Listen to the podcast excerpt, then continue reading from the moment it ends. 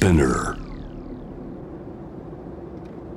J-WAVE ANA ワールドエアカレント今回は2023年9月23日放送。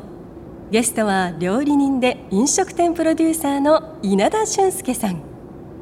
南インド料理店エリックサウスの総料理長も務める稲田さんにインドで出会った現地の味さらにおすすめの台湾グルメについても伺いました。お楽しみください。初めてこう料理に関心持つとかってのは何歳ぐらいなんですか？なんでしょう。子供っていろいろこう粘土こねたり、はい。工作とかしたがるじゃないですか、はいはいおそらくあの延長でうん。料理も作ってみたい。自分の手でみたいなことはもう本当にどうでしょう小学校入る前ぐらいから前からあったと思います。で、まあ、親とかに手伝ってもらってうん。最初は餃子とかうん。ポテトサラダとかそういうものを作ったような記憶がありますね僕もねちっちゃい時料理好きだったんだけど僕の記憶の中では10歳ぐらいからなんだよな。10歳ぐらいからなんか土曜日早く家に帰って、はいはい。半ドンだったでしょあの頃さ、はいはいはい。学校が。はい。で昼になんかあの冷蔵庫に残ってるもんでこう、はい。焼き飯作るみたいはない。ところから好きになはいって、はいまあそれはそれは僕もあの音楽家になるか料理家になるか随分迷ったぐらいの人生なのね。はい。なのでやっぱ子供の時から料理好きな子はいるよね。そうですか。はい。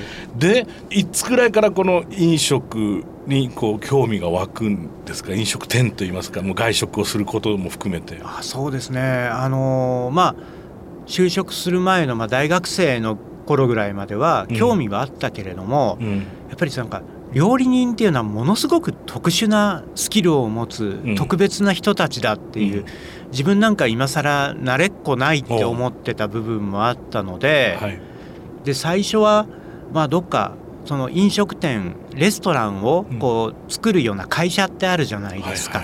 でそういうところにまあ普通に就職してその会社組織としてお店を作るみたいなことができたら面白いかもなぐらいうん。だったんですけれども実際そういう方向に進み始めるとうん。やっぱり自分の手で作ったものをはい。自分が直接お客さんに出したい。うん。それが自分のやりたいことだ。ってはっきりと分かってきたのが一つとうん。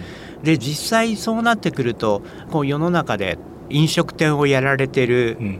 まあ、料理人を中心とした方たちとの付き合いも出てくるわけですよね。良くも悪くもうん。これだったら自分もできるはい。ってそのリアルな姿を見て。できるかもしれないぐらいですけど少しそれがその現実的になことに見えてきてうんで結局そっちの方向に進んでいったつまり一度え大学出た後っていうのは、はい。なんかそう就職されるんですか？あそうです。なるほど、はい。いやほらここいろいろプロフィール見せていただいたら京都大学なんだって、はい。つまりさ、まあ、この学歴社会においてはさかなりのエリートなわけじゃん。まあそうですね。だよね。はい、でそっからさ飲食店ってのは、まあ割とこうアウトロー的な感じじゃない、あのーまあ、もちろんいろいろな人がいるけどね。相当反対されたり笑われたりしましたけどね。もともとは大学に進む前っていうか、まあ、進んだ頃っていうのは一体はいどういうふう勉強してどんなこう仕事に就こうと思われてたんですか？とにかく仕事に就くのが嫌で嫌でしょうがなくても その時点から。ななんだよそれ。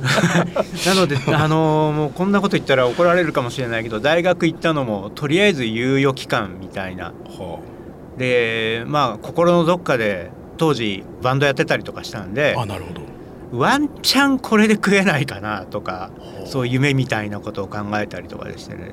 なんかあのあんまり現実を見ないようにうん。逃げてた感じはありますね。この飲料メーカー勤務を経て、はい岐阜で居酒屋を手伝うことになるっていうのはこれどういった成り行きなんですか、これ。これはですね、はい。まあ、飲料メーカーに勤務して、うん。まあ、このメーカーのですね、うんえー部門の中に今レストランを作るみたいな部分もあって、まあ、そこを目指して勤務をしてたんですけど、まあ、さっき言ったような理由で辞めて、でとりあえず30過ぎぐらいまではいわゆるフリーターっていう形でうん。世の中のいろんなこう飲食店をふらふら見て、で30過ぎたら真剣に自分の人生を考えようってまたここでもちょっと先延ばしをしてしまってたんですけどね。はいはい。でまあその時たまたま友人がやっぱり飲食関係の仕事をずっとしてて岐阜が地元だったもんですから、ええ。その地元の岐阜であの和食の居酒屋を始めるから、うん。まあ、ちょっと手伝ってくれと最初大変だからっていうふうで、まあ、自分もまあ数ヶ月手伝うぐらいのつもりで手伝いに行ったんですけどでそしたらその店が居心地が良くて結局延々ずっと居続けてうん。そのうちそれがまあ2号店3号店っていうふうにお店も増やしていつしか会社というものになりうんっていうのが今自分が所属している、まあ、塩素フードサービスっていう会社なんですけど。ああそうなんだ、はい。じゃあもともとその居酒屋からなんだ。そうです一で番最初。それがさ、い。なぜその、まあ、カレーというかこの南インド料理にシフトしていくんですか？ああそれはですねはい。自分の友人もそうだし自分もそうですけれどもとにかく何でも幅広くやりたがって、うん。自分たちの興味のあることは何でもやるっていうで実際ここも居酒屋と言いながらですね、はい。もうメニューはめちゃくちゃだったんですよ。もうイタリアンありエスニックありいろいろでとにかく自分たちが好きなことしかやらないし、まあ、好きなことだから一生懸命やるみたいなお店だったんで、うん。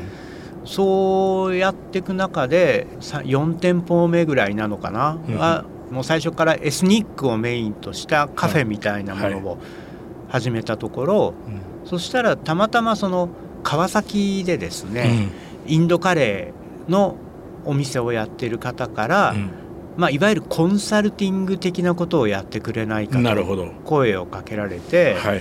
でまあ、そこ行ったんですけれども、はい。ちょっといろいろ事情があって結局その店をそのまま自分たちが引き継ぐことになりましてはで、まあ、そこからスタートみたいな感じですねインド料理に関して。なるほど。はい、あそれがエリックサウスの始めなわけだ。そうですねはい今や何店舗ですか？今あの11店舗になりまして自分でもびっくりしてます。こんな増えると思ってなかったいやーでもみんなさ窓口が開いたっていうか、はい。ビジネスマンたちがさ、はい。そのランチタイムにスッと行ってはい。ミールス食べるとか、はい。そういう感覚って今まで多分持ってなかっただろうからね、うんうん。町中華みたいな雰まあ囲気でさっと入れはい。入れるってことだよね、はい。はいやっぱり当然ちょっとこのインドの話を伺おうと思うんですが、はい。南インドにはい。行かれたわけですよね。そうですねはい。でこれはそれまでだから行ったことがなないがいろいろ研究して、でまあ作り上げたはい。レシピだったりメニュはい。ーはい。を、まあ確認しに行くチェックしに行くみたいな旅でもあったわけですか？そうですね。自分がやってたことは本当に正しいのだろうかうんみたいな、まあ言うなれば答え合わせの旅みたいな部分は非常に大きかったですね。うん。食べまくったわけですね。食べまくりましたね。はいとにかく、はい、どうでしたか？実際その現地で食べたカレーというか、まあ、インド料理、まあ、カレーと一言で言えないと思うんですけれども、はい。はい。これはなんかすごく嬉しかったことは一つ。答え合わせっていう意味ではうん。大体合ってたんなるほど。ですよで正直嬉しかったし自信もつけうんることができたんですけどただ、うん答え合わせで確認したこと以上に、うん。行ったらですね現地に、うん。まあ当たり前のことなんですけれどもまだまだ全然自分の知らないこともうそういうものがもういくらでも出てくるんですね。先は無限で奥が深いっていうことを本当に思い知らされてうん。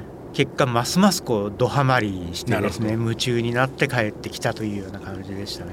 実際そうですよね、まあ、バラエティーもすごいですもんね、要するに庶民的な料理から、まあはいはい。超高級な店からはいはいはい。ありますでしょうし、はい。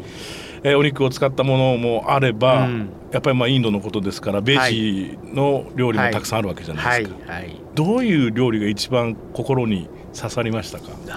それで言うとですねいやもう本当あのあらゆることがと言ってもいい感じなんですけど、うん。その中に確かに今おっしゃられたように、はい、インドの庶民的な料理と高級な料理って、うん。ものすごく差が大きいじゃないですか。そうですね。日本だとそれこそ庶民的なら1,000円高級でも1万円程度の10倍スケールの話だけど、うん。うん。インドだとそれがいきなり100倍スケールそうですね。だったりする間ので違いないですね。そういう意味ではもう本当にその庶民的な世界もその最高級な世界も、もう正直全く全然違う世界なんだけど、はい。でもどこかが必ずこう太い糸でつながってる感じもあって、うんそこがとにかく面白かったですしそうね。そういったその振れ幅の中でも個人的にはやっぱりベジ野菜の料理うん。があこれだけでこんなに美味しくなるのかっていうちょっと狐につままれたような驚きがありました。いろいろ行かれたと思うんですけど、はい。これからその、まあ、インド旅するリスナーの皆さんもいらっしゃると思うんで、はい、ここは行っといた方がいいぞみたいな店、はい。ちょっといくつか教えていただけると大変ありがたいんですけど、はい、わかりました。うん。まあまずはその高級な方のラインで僕印象的だったお店がうん。チェン内のサザンアロマっていうお店です。うん。これはあのレジデンシータワーズっていうところの中にある、はい。まあ言ったらチェン内でも最高級レストランの一つなんですけれども、うん。まあシーフードの贅沢な使いあ方とかかですね。まあさっき言ったようにそのベジ同行というのはまた真逆の世界になのね。非常に洗練されてて、はい。しかもなんかパワフうルん。で非常にこう印象の強いレストランですね。サザンアロマ、はい。いいですね、はい。そして、じゃあもう一軒ちょっと高級ラインで言うとですね、うん。これはアンナ・ラクシュミというお店がありまして、ベジのうん。ベジのみのフルコースなんあですよ。あなるほど。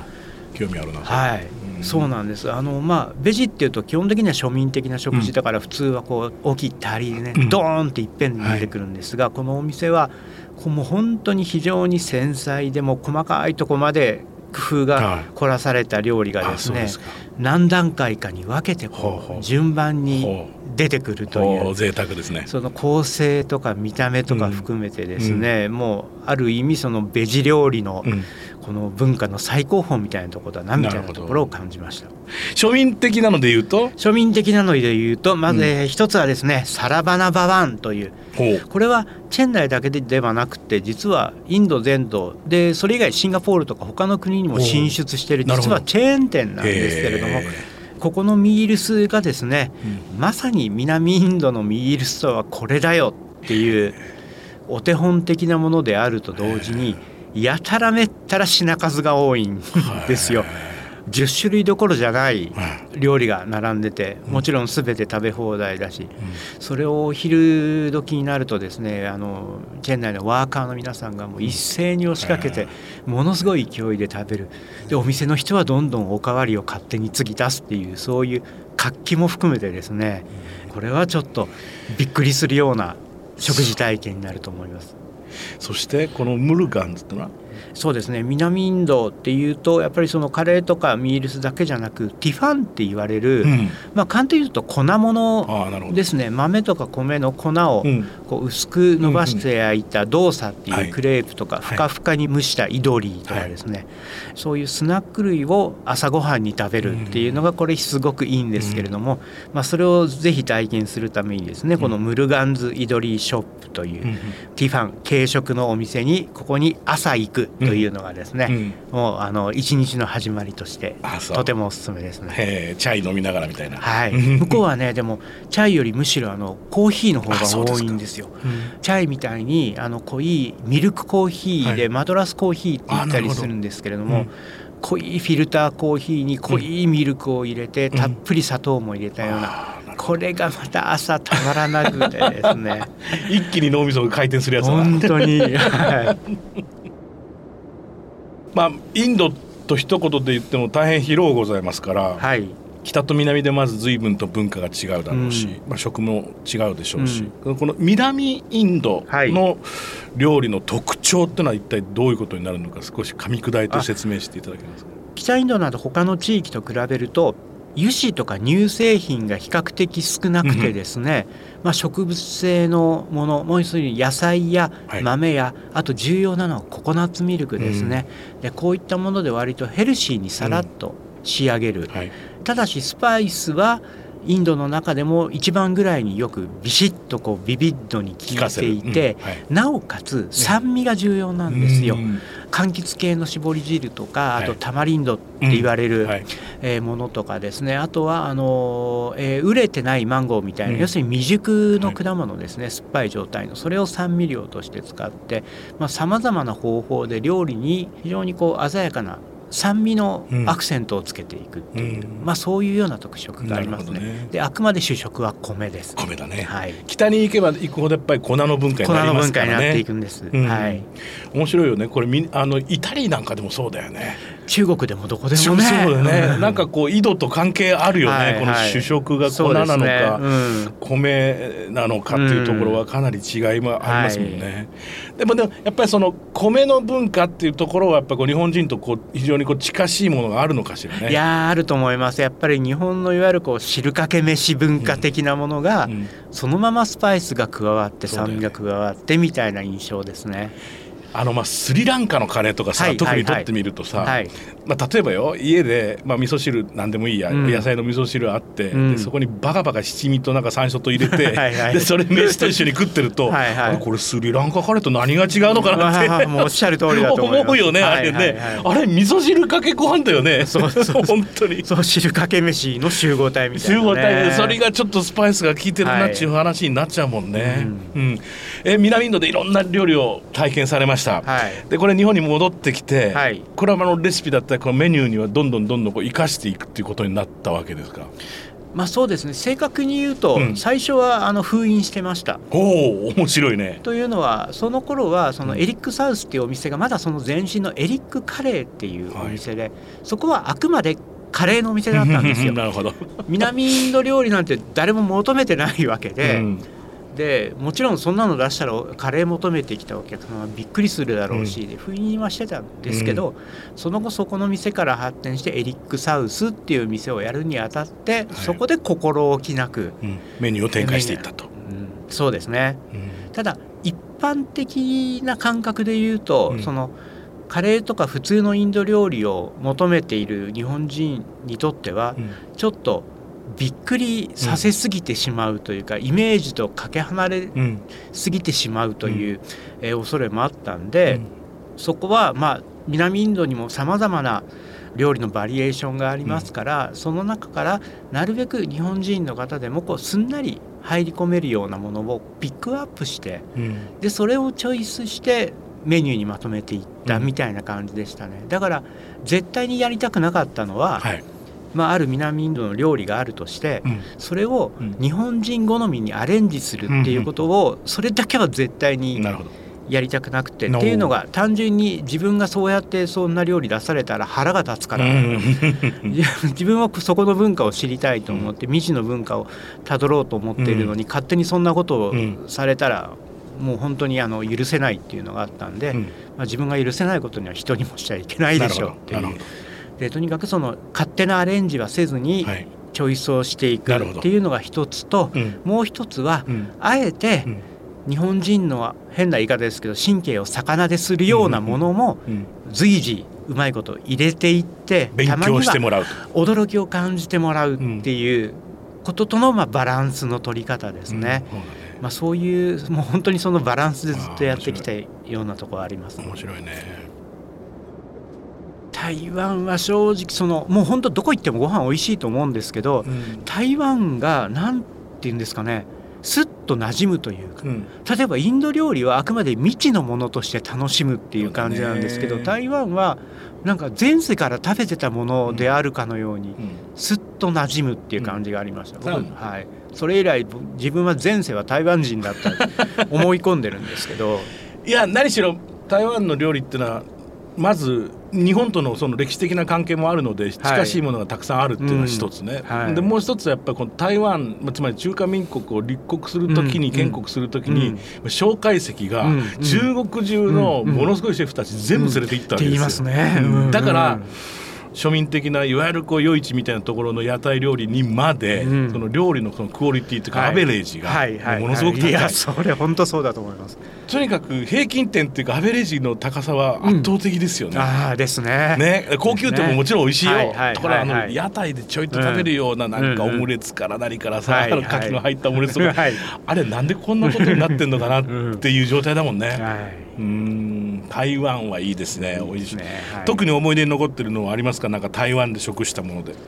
シェンタンツァオククワというこれあの苦売りの塩卵炒めという地味な料理なんですけども。苦売りの塩卵。卵。あのアヒルの卵の塩漬けですね。はいはいはいそれとあのトーチの味でうん。こう苦みの少ないうん。こうマイルドな苦売りを炒めたっていう。あうまそうですねこれがですねなんでこんなものがこんだけでって思う感じなんですけど美味しくてはい。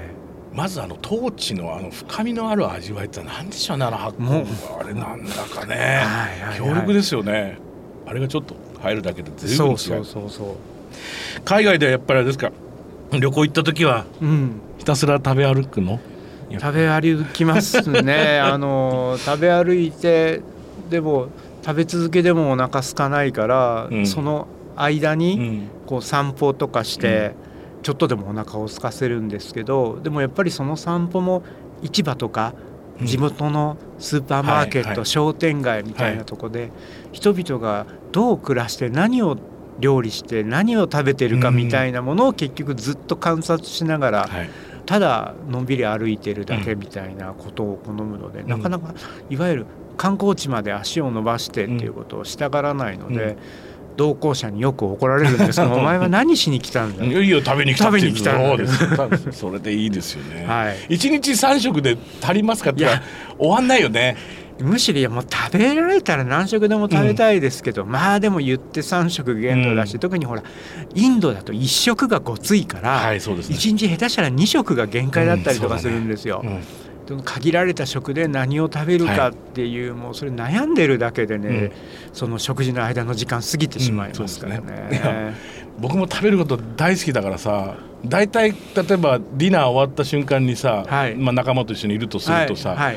明日朝何食べるあってですよね。聞いちゃうじゃん。もうはい。まだデザート食ってねえじゃんよみたいな時からさ、うんうんうんで朝食べ終わった瞬間に昼どこ行くの？ってさみんなで、はいはいはい。もう次のことどんどんどんどん考えるとさ、はい。よくそんなねさ食事してる間に次のこと考えられるなって言うけど考えちゃうよね。いや考えますよね。ね。えうんうん。やっぱり限られてるわけですからね、はい。その中で何を食べるかって、うん。特にやっぱり旅先ではやっぱりその中で、はい。せっかくですからっていうのがありますからせっかくですからはい。っていうのがありますよね。はい。うんさてこの度稲田さんの最新刊が「リトルモア」より発売になっています。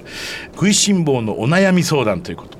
どんな本に仕上がってますか、こちらはですねあの一般の方から私にこう食べ物に関するさまざまな質問や相談が寄せられてまして、はい、とりあえずこの質問とか相談の時点で、うん。ちょっと何と言いますか独特と言いますかおかしいというかうん常にあの僕もそうですけれどもうん。一日の中の大半食べ物に関して考えているような人たちの質問ですので、うん。そんなことまでみたいなうん。質問とかです、その視点があったかというようなものだったりとかですね、まあ、そこはすでに面白いんですけどそれに対して自分ももうこれは真剣勝負ですからでまあ真剣に答えれば答えるほどやっぱり傍から見るとちょっとおかしいんでしょうねこれね。うん、そうだね、はい。面白いね。だってさという、はい、塩コショウで味を整えるとよく聞きますがなぜ胡椒なんですかって言われてもね。普通考えないですそんなに。そうね。で確かに稲田さんの答えで塩カルダモンとか塩クローブでも可能性あるわなって話からスタートしてるわけじゃない？はい。はい。でもまあ塩コショウっていうのはいかになんでこんなにね、うん。全世界的に整ったものになったのかっていうのははい。思ってみればそうだなはい。納豆を混ぜないで食べるのです派もいますよねとか、はいはい。ラーメンにナルトは必要かとか。はい。面白いね。あの当たり前と思いがちなことの中にもこんなにこう疑問が潜んでいるのかっていうのがですね、まず驚きですよね。そうですね。はい。うん、それこそさこれにも出てたけど生卵をね、まあ、我々ほらすき焼きでも食べるし卵かけご飯でも食べるけどさ、はい。まあ、ヨーロッパ行くと生卵ってまず発想ないじゃない、はい絶対に食べないですよね、はい。でみんな驚くんだよね、うん生の卵うん。どうするのって、うんうん。え焼いた肉をあソースみたいにしてつけるんだよ。どういうことってみんなねうん。ゲテモノ扱いされますよね確実に。そう。でとにかく卵をやっぱり割って生で食べるっていうのはまあヨーロッパって、まあ、イギリスも含めてですけど、うん。売られてる卵をそうやって食べると危険なんですよ、うんみちゃんと洗浄してないんで、はい。前提として加熱があるので、はい。まあ、正直言ってスーパーに売られてる卵も表割と汚いんですよ。土がついてたりいろいろするわけ、うんそうするとパンって割った瞬間に雑菌が入るんで細菌が、うんうんうんだからもう加熱以外考えたことがないわけよ、はいはいはい。いやでその話をするといやいやいやいや日本はその生卵で食べるの前提なので、はいものすごく綺麗にされてるんだと、うん。洗われてる洗浄されてるんだよって言ったら、へえってことになるよね、うんうんうんだから随分と感覚が違うよね、うんうん。その食材に対してもねそうですね。うん、でそういう素朴な質問いろいろいろんな方から一般の人から受けた質問を稲田さんが丁寧に答えてるって大変面白い。ご本となっておりますので、ぜひだってこれは必ずゲストの方に、皆さんに伺ってるんですが、はい。稲田さんにとっての旅って一体何ですか、はい。もし自分がその土地に生まれてうん。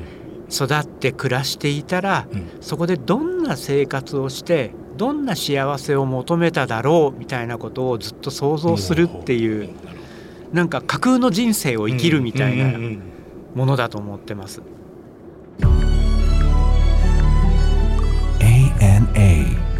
World Air Current.